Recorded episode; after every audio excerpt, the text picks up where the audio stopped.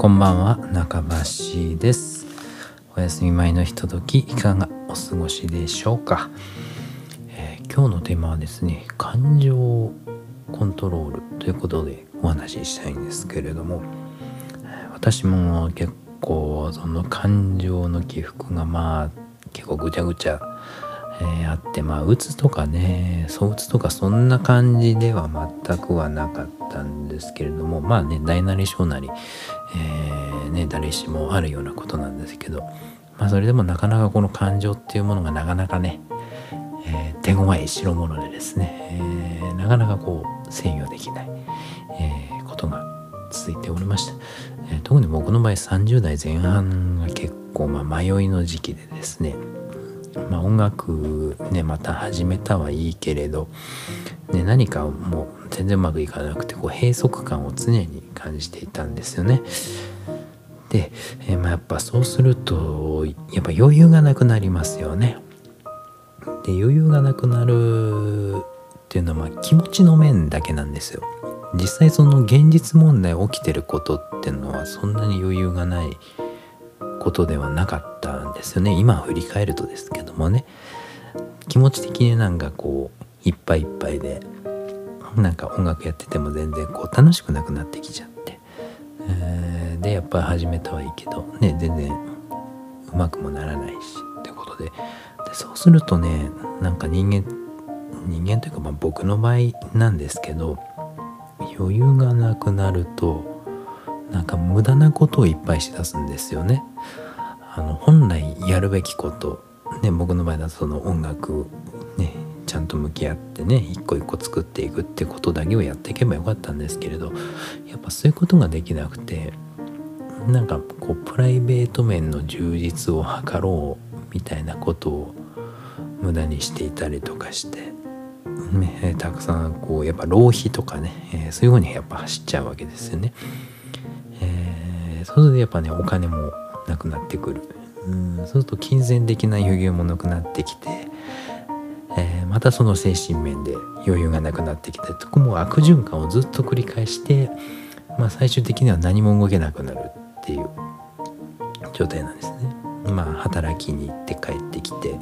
ね、ご飯食べて寝るだけみたいなことを結構ね何年間もそうですね。30代前半は結構そういうことをずっとしてたような気もしますけれどもね、えー、なんかまたこう時間を無駄にしたなっても僕ね結構ね時間無駄に過ごしてきたなって思うんです。今振り返るとね。20代後半30代前半にかけてまあ10年ぐらいですかね。この期間で本当に迷っててジタバタしてたっていうのがあって。もう本当ね何やってもこうなんか満たされない。っていうところに不満を感じたんですよ。で今考えるとその満たされないっていうことに不満を感じるっていうのはすごく贅沢だなと思ってていいじゃない満たされなくたってってね今ある自分の状態が精一杯なんだからまた明日から頑張ればいいじゃんってそれだけの話なんですけど今だったらそう言えるんですけどねただね当時はねそんなこととっても思えなくてとにかく満たされてないと不満だっていうね。それまあそれもどうなのってでもねだからじゃあ君はそのどのレベルの人なのっていうね君は何何なのっていうふうに自分に聞きたいですけどね。そしたらね何もできてないじゃないですかね、えー、音楽ををやってるけどまあちょっと趣味に毛の生えた程度のしかできてないし ねどなたかからこう仕事をもらってねやってるレベルでもないですしね。ねかといって演奏してもねいい反応もないし楽しくないし何より自分が楽しくないしっていうね結構ね贅沢なね悩みでしたよね。不満だった割には。だからその自分に対しての期待が過剰になりすぎてでその自分で設定した期待に自分で応えられてないことに不満を持つっていうね、えー、まあ、自分に厳しいっていうのとはちょっと違いますよね。なんかねもっとできるはずだと思っちゃってるんですよ。その自分の能力を過信しちゃうっていうね、えー、これねあの非常に良くないですね、えー、自分じゃできないことをやろうとして結果できなくてあの成長が止まるっていう状態なんですよ。できそうなところからちょこちょことコツコツ積み上げていく。これが一番ね、あの成長には大事なんですけれど。それをしないで一足飛びにこう飛び越えて、ね、うまくやろうとするってねそれが効率いいんじゃないかみたいなね、えー、あの逆に一番効率悪い方そういうね、えー、浅はかなものでございました私はね、えー、まあ、それを経験しながらまあ今なんかね冷静にこう見えるのかなっていうような気もしますけどね、えー、の日々ね成長を実感できている状態には今慣れたんで本当良かったんですけれどもね。でやっぱそれをね、えー、変えるきっかけっていうのはやっぱりそのねその不満がある時ってなんでみんなはとかなんであの人はとかみんな人のせいにしてたんですよ。やっぱりその人を変えようとするっていうね一番あのやっちゃいけないこと。そして絶対人を変えることなんてできないのにそれができると思ってる。うんなんか言ったりすればうまく、ね、できるようになるとかね、えー、それもなんかもう非常に自分に対しても人に対してもこう思い上がっていたようなそんなような時期がね長いことあったんですよね。それで結果やっぱりその自分を見失ってた結果やっぱり人がたくさん離れていたんですよね。周りに誰もいなくなっちゃってで賢い人って何も言わずにスーッとこう消えるんですよ。だ今見るとあやっぱ賢い人はすごいあのやり方分かってるんだっていうのは本当分かるんですよ。何も言わずにスッとただただ離れるっていうね。これがね一番あの平和的なリスクない解決方法なんですよ。これ何か文句言ったりとかそう喧嘩になったりすると今度恨まれることになって自分の身の危険がありますからね。で周りから人が離れていった時にやっぱり気づいたことが一つあって。でこれがやっぱ一番の転機なんですけどやっぱり自分を変えるしかないんですよ。自分で気づいて自分で変えるしかないんです。でそのやっぱそんな結構こじらせてた精神状態の中でね、えー、誰かから何言われたって変わるわけないじゃないですか。それは誰しもそうで言われたからってはいそうですかってそんな素直に聞くわけないんですよ。みんなは自分の考え方があるしそれぞれの生き方がやっぱりありますからね。あそうかそれをまるまる自分に変えればそうか自分で自分は変わるしかないんだっていうことでやっと気づきましてねそれが30後半になってからようやくですよ、えー、もういろんなね職場も転々としてえー、来た結果やっぱりそのトラブルが起きたりする時にやっぱりその時に自分が変わらないとやっぱり誰もついてこないってこと本当身にしみて分かってきたしで自分を変えるとあの何かね人が変わってくれたように見えるんですよね。なんかこうお手が変わったりとかね。だからみんな変わったなとか思うんだけどそれはもともと変わったりは何もしてなくて自分のこの対応が変わっ自分が変わったから皆さんのそのが抑制してくれるようになったっていうねごくごく当たり前のことなんですけどもね、えー、これをねなかなか本当気づけなくてだいぶねこじらせておりましてですね、えー、本当無駄な苦労というかまあそれもまあいい勉強なんですけれどね、多分そんなのね、えー、まあ普通の学校生活でね気づく人とかも多かったんですけど何しろその引きこもりでこう自分の心閉じてた学生時代ですからね、えー、大学も行っておりませんですしね、えー、高校だってもう勉強してもすぐね帰るみたいなそんな引きこもりくんでしたからなかなかねそのコミュニケーション人間関係をうまく作ることもできないままずっと来てしまいました。なので自分を変えて、まあ、こう表面上はやっぱりね何も起きてないわけですよ。現実的にも。周りも何も変わってないし変わったのは自分のその見方というかね気持ちというかそれが変わっただけなので。ただ現実問題は何も起きてないんだけど自分の見た方からの世界っていうのがものすごくこうなんかクリアになったというかすごく冷静にこう見れるようになってこう察する力っていうかねあこういう今気分なのかなっていうのがなんとなくこう分かってくるようなやっとですよ。本当に。30後半にもいい年してね、え、ちょっともうこうお話しするのも恥ずかしいんですけど、まあ、恥ずかしさもさらけ出すつもりでね、えー、全部お話ししますけれどね、えー、やっぱ周りは何も変わってなくて自分が変われば みんななんかその一体が良くなってくるってことなのでだからねほんとね気のせいだったんですよ。あの不安不安になったりとかあ余裕がないとか満たされないとか私ばっかり不幸みたいなのはねあれはもう完全な気のせいなのでそれは自分が勝手にそう思っているだけっていうだけの話でですね、うん、一切余裕がなくて余裕がなくてもいいじゃんって。満たされなくたっていいじゃんって。満たされる必要あんのって。思いますよ僕なんか。今の自分から言えばね。満たされたら今度あれ望みがなくなるから楽しくなくなるよって思ってね。不満なぐらいでちょうどいいんですよ。自分がまだできないことねまだ未だにたくさんありますけどこうやりたいこともたくさんあるから。だからそれを追いかけていくのがやっぱりそのモチベーションだったりとかねやる気につながってくる。んだから不安でいいんですよ。満たされちゃダメなんですよ。満たされたらあのぽーっとしても何にもやる気なくなっちゃってね。それこそ何も手つかずでまたその不安に元戻りしちゃいますからね。余裕がない状態に。何にもしてない場だけでこうなんか文句ばっかりたくさん言ってるような僕そういうねもう大人にはもうほんとなりたくないので若い人にそういう姿見せたくないですよね。そのなんかね。だからその若い人とから年取りたくないねとかね。で近頃の古いもんとかね 言われちゃうような言いたいそそんな大人を見るのも嫌だしそんな大人にもなりたくないしっていうのでね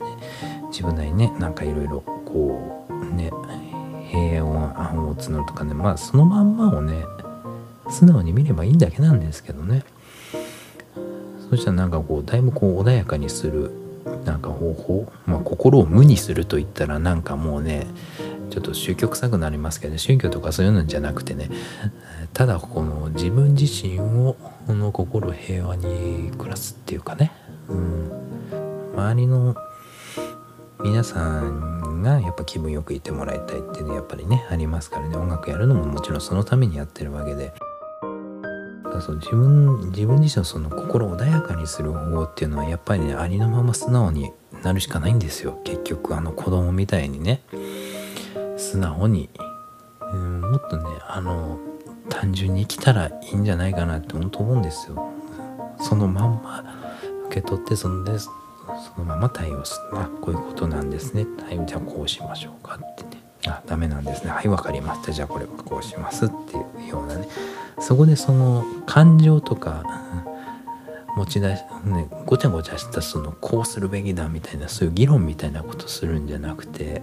何て言うんでしょうね。事流れ主義とはまた違うんですよ。だから難しいんですけどね。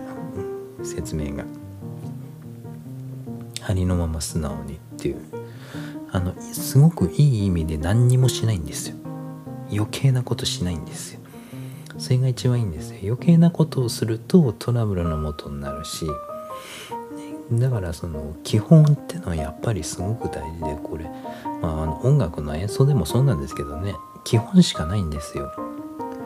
ただそこでなんかこう変な知恵がついちゃってなんかもう浅はかな考えで応用とかしたりしてこういった方がうまくいくんじゃねみたいなこうね横島な心でそういうことやると大概うまくいかないんですよ。あ結局基本通りなんだ基本が全てなんだっていうのはこういろいろごちゃごちゃごちゃごちゃ遠回りして、えー、一周してきてねやっぱり基本が全てなんだだから最初にやるんだっていうことがねほんとね音楽を通してもそういうことも学べたし、まあ、いろんな職場ね一つの職場に行ってたら多分こういうことも気づかなかったと思いますけどいろんな職場でいろんなあの、ね、外国人の方もいらっしゃったし同じ職場にもね,、えー、ねまあ、性別もちろんその、ね、年齢も、ね、学生アルバイトさんからねもう、ね、定年退職して再雇用までの全然全世代とこういろいろ関わってきてやっぱりあいいな。この人すごく仕事できるなって思う人はね何もしないんですよ。そしてね待つんですよね。待って結果を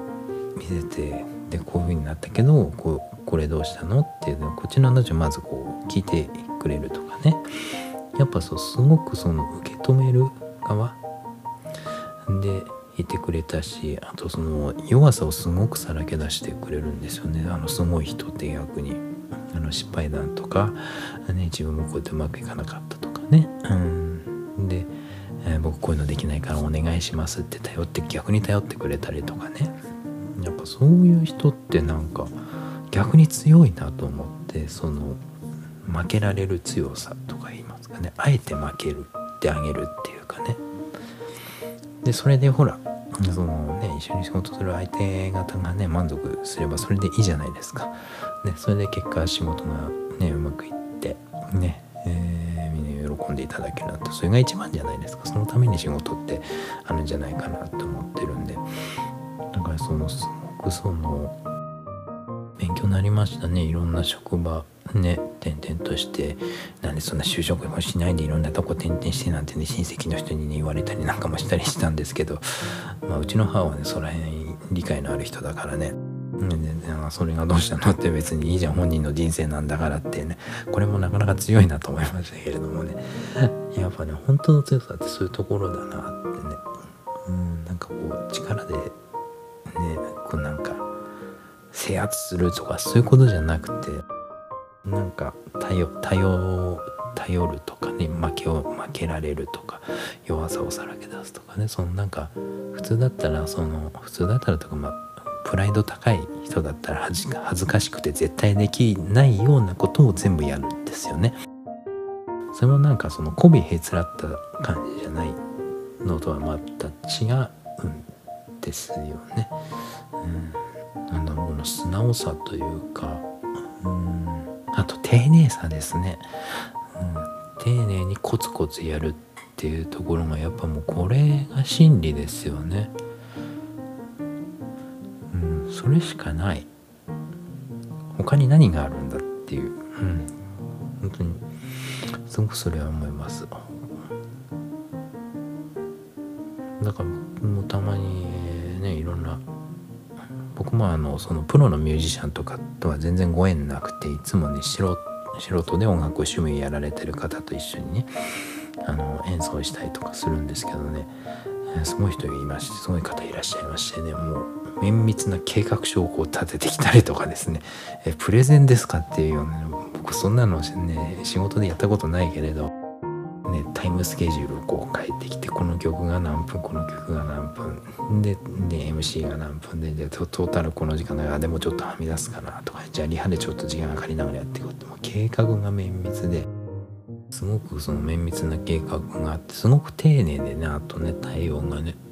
で何よりもその先に動いてるんですね予定を。予定を先に抑えてね、えー、もう覚悟しちゃうっていう。よね。大概そのミュージシャンとかやりがちなんですけれどもその例えばライブやりますでどうせオファーとか結構前から来てるはずなんですよ。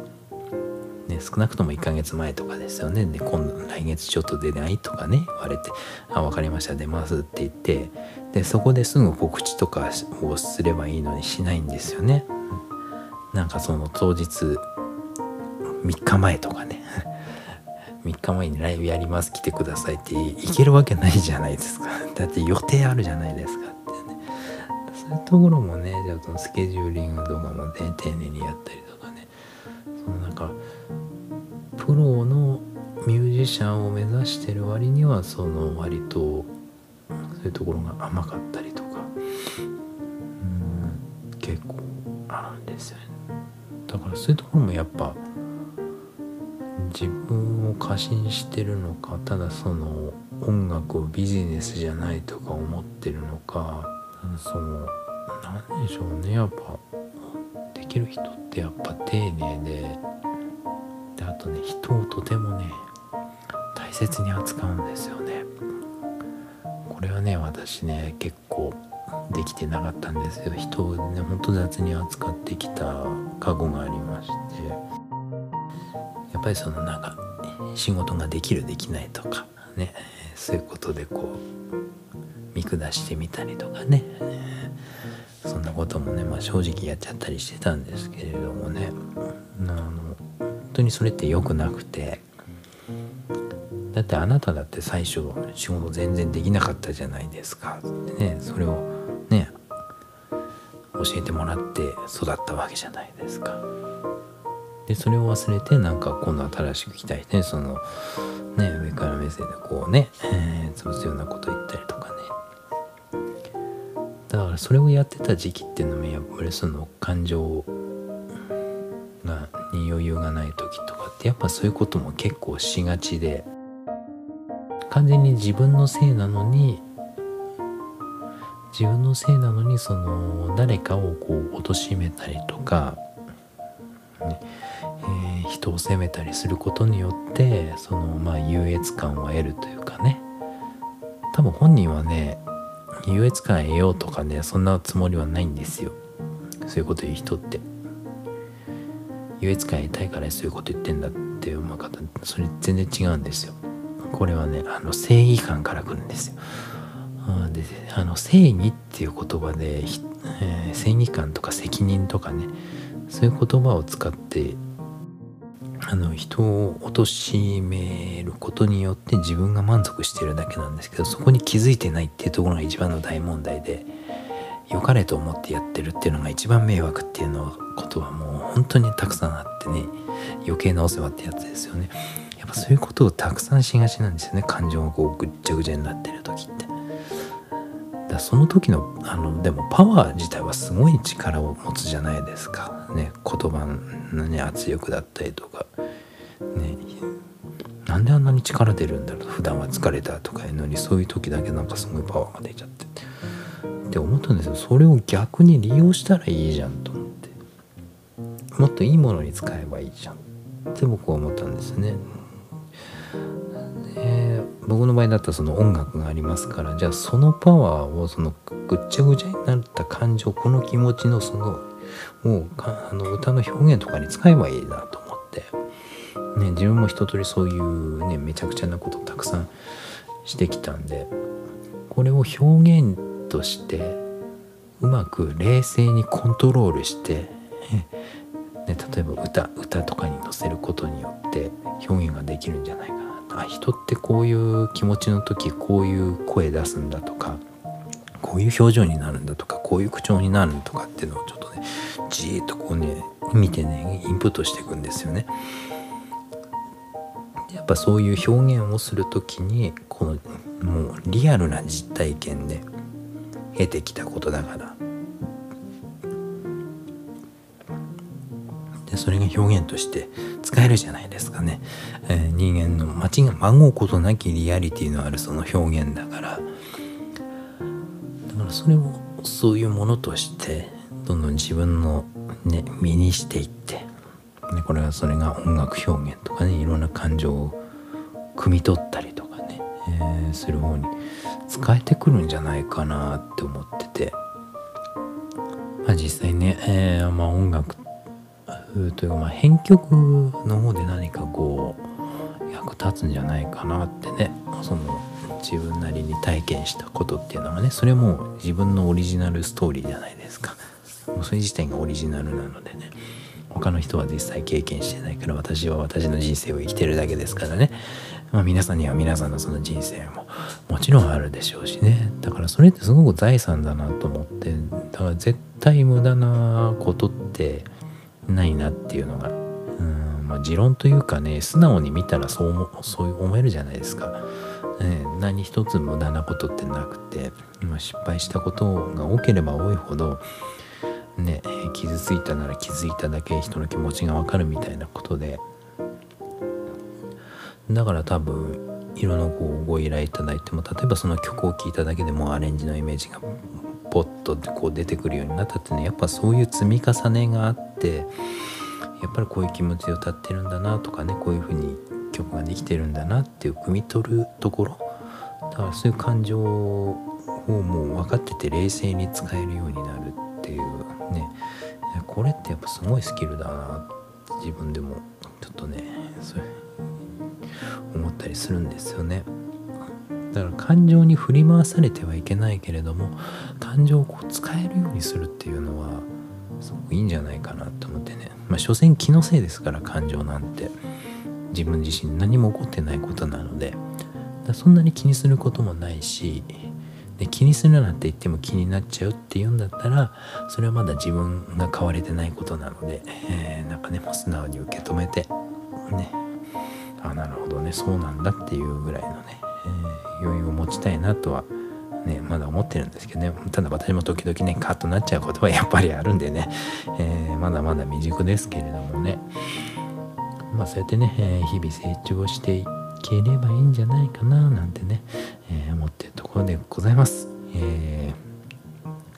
ということでね、今日はこの辺で、えー、ちょっとなんかいっぱいごいっぱいなんかマシンガンのように喋っちゃいましたけれどもねやっぱりちょっと感情的になってるかなってね、え、感情が出てきてしまっているのかなと思いますけれどもね。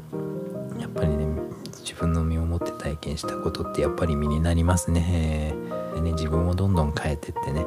えー、充実したね人生になっていけばいいかななんて思っているところでございます、えー、それでは、え、今日はこの辺で、ゆっくりお休みくださいね。今日も一日お疲れ様でした。